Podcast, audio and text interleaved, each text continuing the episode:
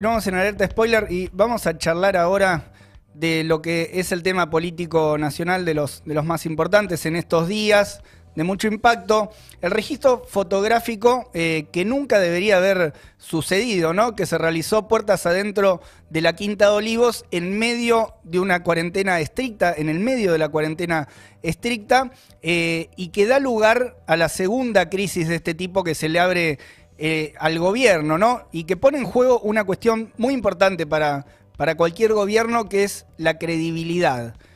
La primera crisis de este tipo había sido con eh, la cuestión del vacunatorio VIP, ¿no? Eh, terminó eyectando al ministro de Nación, al ministro de Salud de la Nación, terminó eyectando en ese momento. y sobre esta crisis que está en curso, lo que no queda claro todavía es la dinámica más de conjunto que puede llegar a tomar, ¿no? Eh, todavía en el oficialismo, y la pregunta que, hay alrededor de esto es si hay más material, por ejemplo, o sea, si quienes filtraron la foto, quienes hicieron llegar esta foto en la cual estaba el presidente, la primera dama y una serie de invitados en la Quinta de Olivos, eh, bueno, si tienen más material disponible para ponerlo a jugar, para sacarlo a la cancha eh, y que tenga un impacto y sobre todo que genere la continuidad de esta crisis que está abierta. Al menos eh, desde el punto de vista del gobierno y del oficialismo se preparan para ese escenario, lo, han planteado también a la prensa, algunos voceros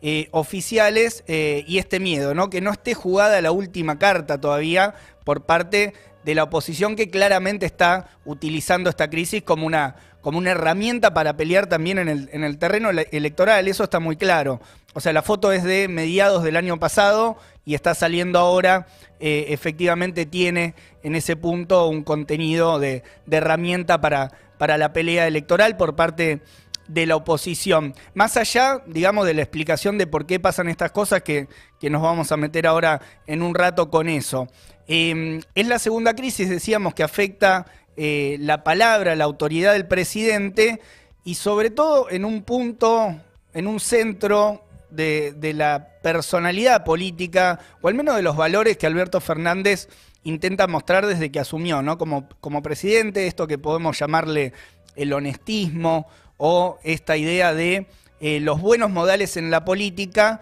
por encima incluso del contenido de la política que se realiza, ¿no? Del contenido de clase que tiene esa política, para quién se gobierna. Bueno, ubicar por, por delante de eso eh, las formas, ¿no? Gobernar bien, honestamente, eh, sin corrupción, son algunas de las cuestiones eh, de las cuales Alberto Fernández ha intentado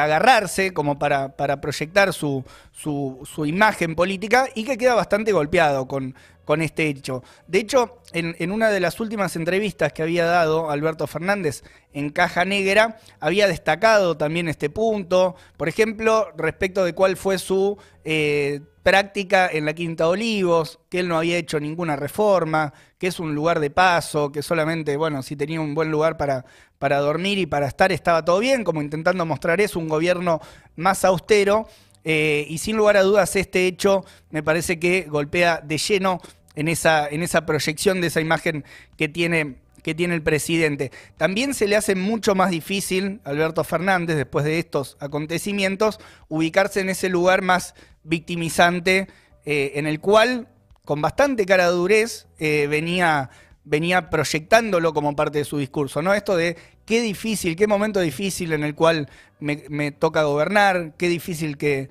es eh, gobernar en un país que venía de la forma en que la había dejado el macrismo y que además nos tocó la pandemia. Bueno,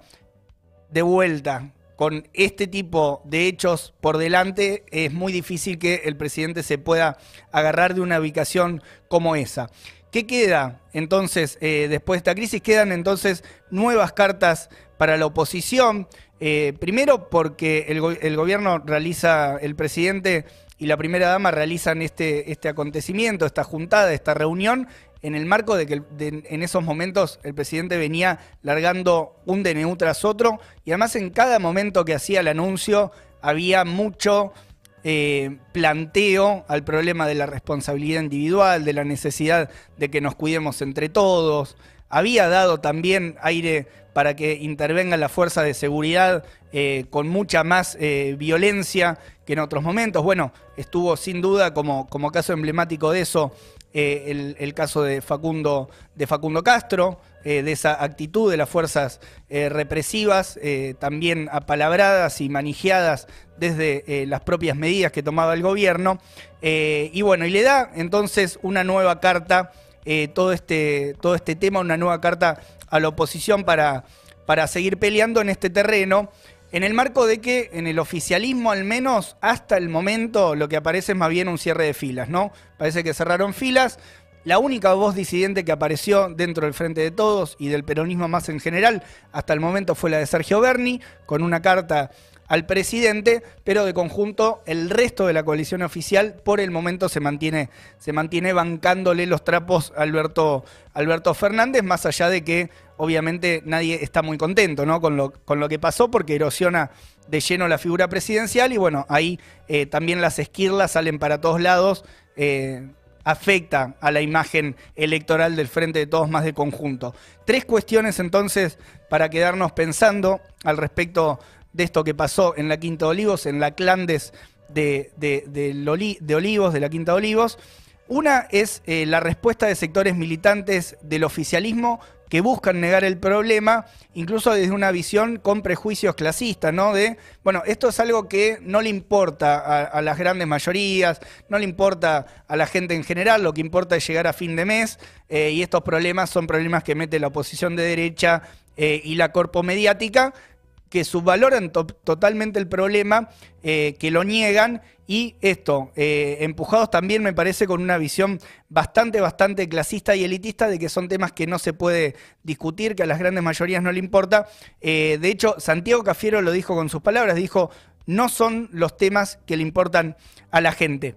Ligado a esto, el segundo punto que aparece en el discurso oficial, o al menos de voceros del discurso, y también, bueno, en Twitter, que es una red social que aparece bastante y se da para, para este tipo de debates y polémicas, es la lógica de A pero Macri. O sea, A pero Macri, si Macri hubiera estado en el gobierno, hubiera hecho una fiesta con 100 personas, con 150 personas, sin ningún tipo de cuidado, o A pero Macri, eh, mientras que ustedes critican al gobierno por este tipo eh, de cuestiones, Macri cerraba una deuda por 50 mil millones de dólares y endeudaba el país de por vida. Bueno, es una lógica que busca patear la pelota afuera de la cancha y no hacerse cargo de lo propio, que es que efectivamente eh, el presidente estaba siendo parte de este escándalo en el terreno de lo que fue eh, los cuidados en ese momento de la, de la cuarentena. Entonces, esto es para adelantarse también, porque después vienen los discursos del peligro de la antipolítica, que se fortalecen los discursos antipolítica, incluso vienen por parte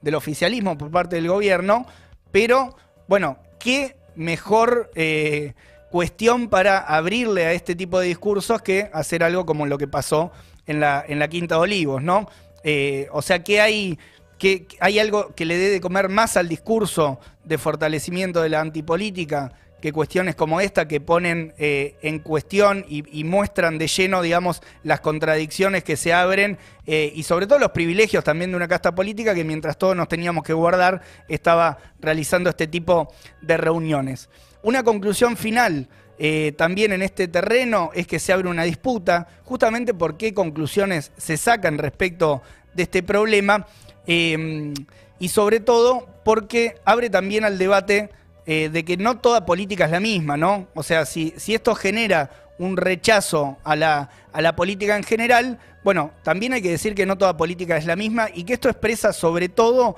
las presiones y las aquello a lo que está expuesto también la política eh, de, los, de los de los representantes de la, burguesía, ¿no? de los principales partidos patronales, porque las condiciones de, existencia es ahí lo que empieza a jugar también. O sea, no es un problema que venga eh, de, la personalidad del presidente, sino que tiene que ver también con los elementos que eh, dan cuestión, dan forma también a cómo se expresa la política de los principales partidos y ahí hay problemas de, existencia material, ¿no? En qué círculos se mueven, eh, cómo juegan los círculos del poder de los que están muy cerca, bueno, los pasillos de los lobbies de los grandes hoteles, las múltiples conexiones que tiene la política eh, que representa a los partidos, a los principales partidos que gobiernan para los capitalistas y los propios políticos de estos, de estos partidos. No está separado esos dos problemas y entonces hay que, si se quiere trabajar sobre este punto y sobre todo pensar cuáles son las condiciones para contrarrestar estos, estos métodos, eh, ahí hay que poner el ojo también en los privilegios y en los elementos que separan a la casta política del resto